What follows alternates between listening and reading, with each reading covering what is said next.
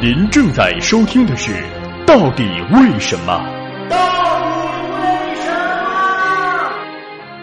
你以为你以为的你以为就是你以为的呀？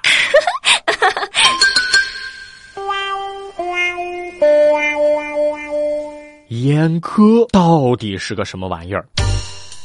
在大多数人的印象里，“阉割”一词儿好像专门指代男性，呃，不不不，雄性的某些东西给一刀咔嚓了。但是这么理解其实是不对的。“阉割”一词的专业解释是这样的：阉割也称去世，指出于非医疗目的破坏人或动物的生殖器官，使其丧失生殖能力。也就是说，“阉割”这个词儿从生物角度来讲是不分雌雄男女的，只是由于某些特殊职业的产生，使什么对此产生了误解。不过，人们以为的真相就是这样，不过是被大多数人相信的谎言。所以，当下次谈到阉割的时候，可千万不要忘记这个词儿是没有性别指向的。那么，我们一直以为的那个阉割是怎么回事呢？最早人们发现阉割在动物身上很好使，于是就把这种行之有效的手术的方式转载到了人的身上。中西方对于这项技术的记录时间呢，其实我们也查不到准确的时间，只能是说个大概的样子。在中国来讲，人们认为华佗是中国阉割术的祖师爷。但是在华佗之前有一个人，大家肯定都熟悉，就是司马迁。想想司马迁割完了，还能把《史记》给整出来，所以阉割术至少至少到司马迁那时候已经挺完备的了。所以阉割术的祖师爷到底是谁？反正不是华佗。不过有一点可以肯定，在中国到秦汉之际，男性的阉割技术已经相当完备了。秦国嫪毐的故事大家也都知道，而嫪毐是个假阉人，有假阉人自然就有真阉人了。所以阉割技术最早的出现，大家就可以放心大胆的。往前踩。不过就考古学发现来说，在殷商之际，中国就已经有了公猪的阉割术。从动物阉割到人的阉割的时间，并不会很长吧？所以咔嚓那么一刀的历史，怎么着也得有个两千来年左右。那么阉割是切蛋呢，还是切丁丁呢？这是一个问题。就西方男性阉割史这篇文章的观点来看，作者偏向于切睾丸。不过在中国，至少是在大清，生殖器和睾丸是都要切的。进宫当个太监真的是不容易，不容易。归不容易，问题还要解决，那就是切下来的东西到底怎么处理？这些东西其实都是要保存的。所以说，阉割到了中国清代时期，已经有了非常详细的流程和术后保养方式，并且还有与之相伴随的一套民俗活动，比如要把阉割下来的部位油炸，然后把它给扔到房檐上，等到死的时候给缝回去。被阉割的人相信，只有这样，下辈子才能投胎做一个完